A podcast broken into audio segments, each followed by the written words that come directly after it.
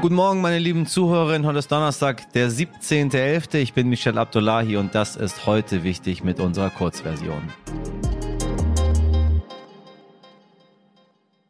Liebe Hörerinnen, heute starten wir ausnahmsweise nicht mit dem wichtigsten aller Kürze, sondern wir stürzen uns direkt auf das bestimmte Thema. Wir schauen nach Polen.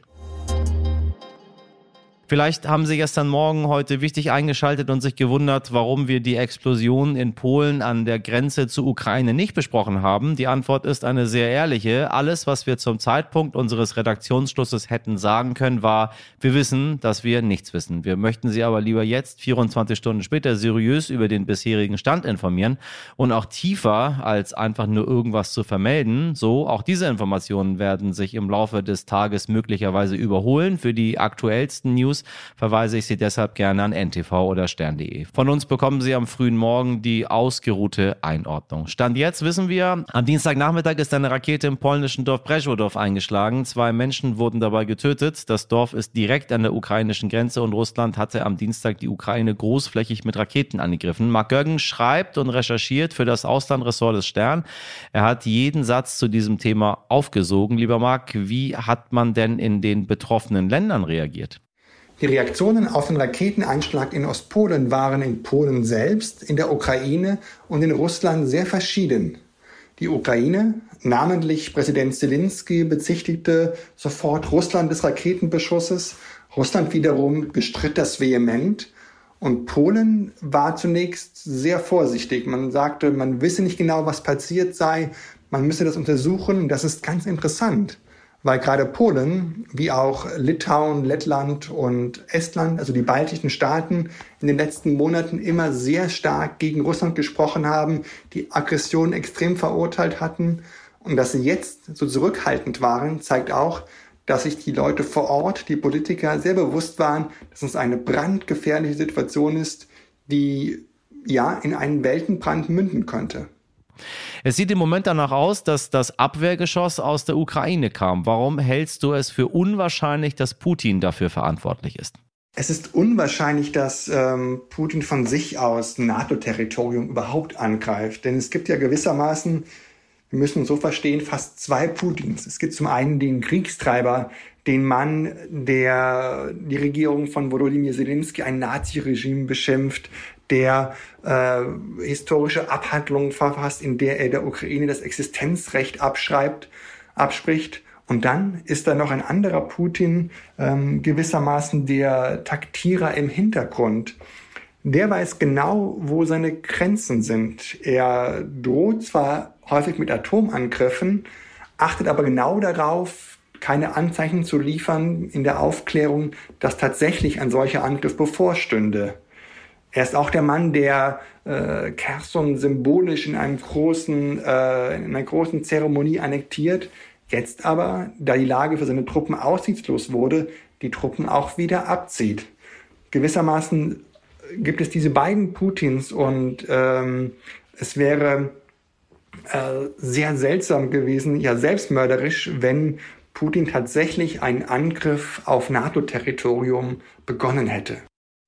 Und wie geht die NATO damit um, insbesondere die Vereinigten Staaten, die die Ukraine ja sehr stark unterstützt haben? Die Reaktion des Westens war sehr besonnen. Die äh, Staatschefs der G20 waren ja noch in Bali versammelt und äh, Präsident Biden versammelte zum einen seine engsten ähm, Kollegen wie Emmanuel Macron, wie auch Olaf Scholz um sich und sie besprachen die Lage. Zugleich aber auch ließ er wissen, dass nach seinen Informationen es keine Rakete aus Russland gewesen sei. Und das äh, war gleich eine Botschaft der Deeskalation. Man wollte auf jeden Fall einen äh, größeren Krieg, eine Eskalation des Krieges auf NATO-Territorium ausschließen.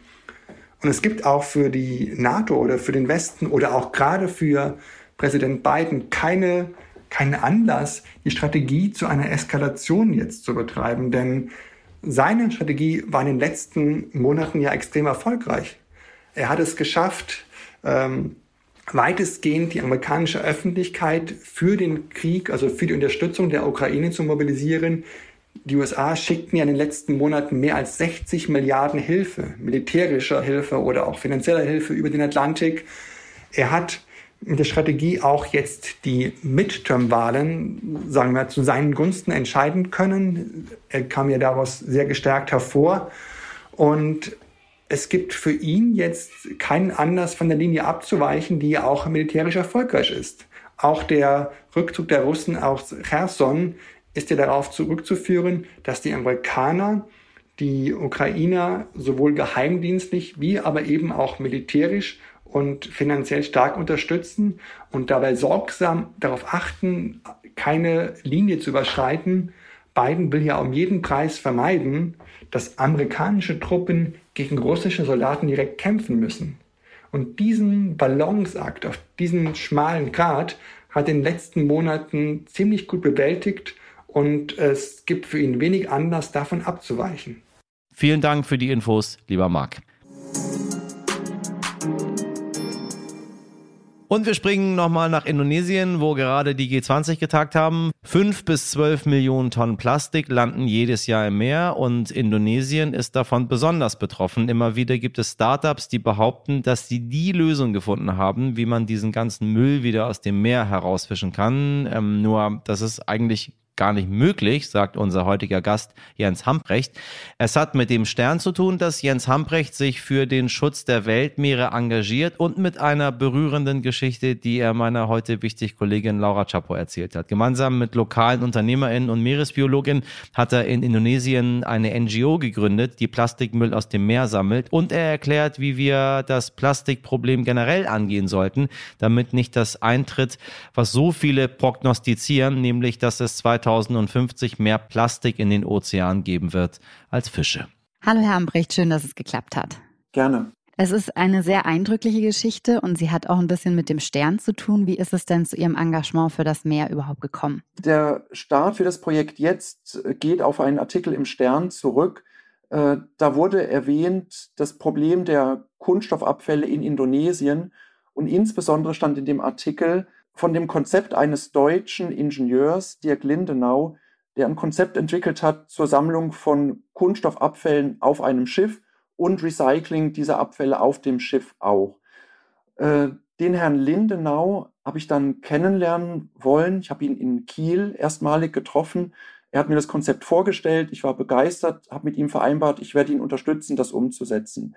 Mhm. Es blieb uns aber nur wenig Zeit, weil wenige Wochen nach unserem ersten Treffen stellte sich heraus, dass er schwer an Krebs erkrankt ist.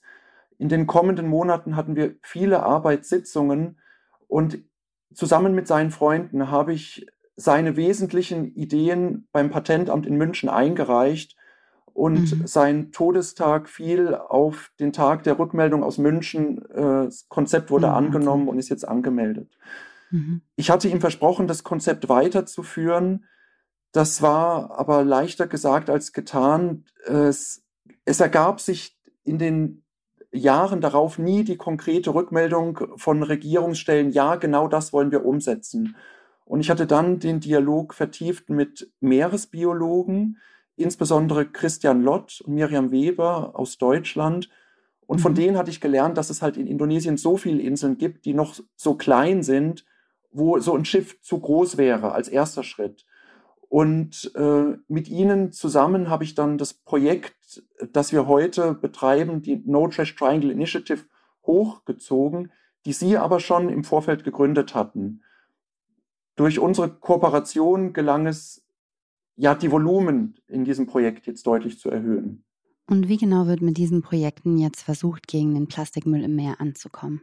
Wenn Sie einen Meeresstrand vor Augen haben, dann gibt es heute schon Waste Picker, äh, Menschen, die wirklich gezielt nach den PET-Flaschen suchen. Aber der mhm. Strand sieht danach genauso aus wie zuvor. Das heißt, was man wirklich braucht, sind Ansätze, um die gesamte Kunststoffabfallsammlung zu finanzieren. Und dabei hat uns wesentlich das Startup CleanHub aus Berlin unterstützt, weil sie finanzieren für uns die Sammlung all jener Kunststoffabfälle, die heute nicht recycelbar sind. Mhm. Die Kunststoffflaschen, äh, für die gab es immer schon einen Markt. Nur es geht darum, die Summe des Abfalls zu sammeln. So, das war's auch schon wieder mit heute wichtig in der Kurzversion. Wie immer empfehle ich Ihnen aber die Langversion, die heute besonders viele Themen hat und Sie noch besser informiert über all das, was gerade so passiert. Dort hören Sie auch das Gespräch mit Jens Hamprecht über Plastikmüll im Meer in voller Länge. Und wenn Sie denken, kenne ich schon, weiß ich schon, ja, glauben Sie mir, das wissen Sie dann wahrscheinlich doch noch nicht. Fragen, Lob oder Kritik schicken Sie gerne an heute wichtig jetzt stern.de und Sie wissen, unsere zehnminütige Umfrage mit Gewinnchance läuft immer noch unter podcast-umfrage.de slash news. Den Link finden Sie auch in der Folgenbeschreibung. Einen schönen Donnerstag wünsche ich Ihnen. Vor allem machen Sie was draus. Ihr Michel Abdullahi.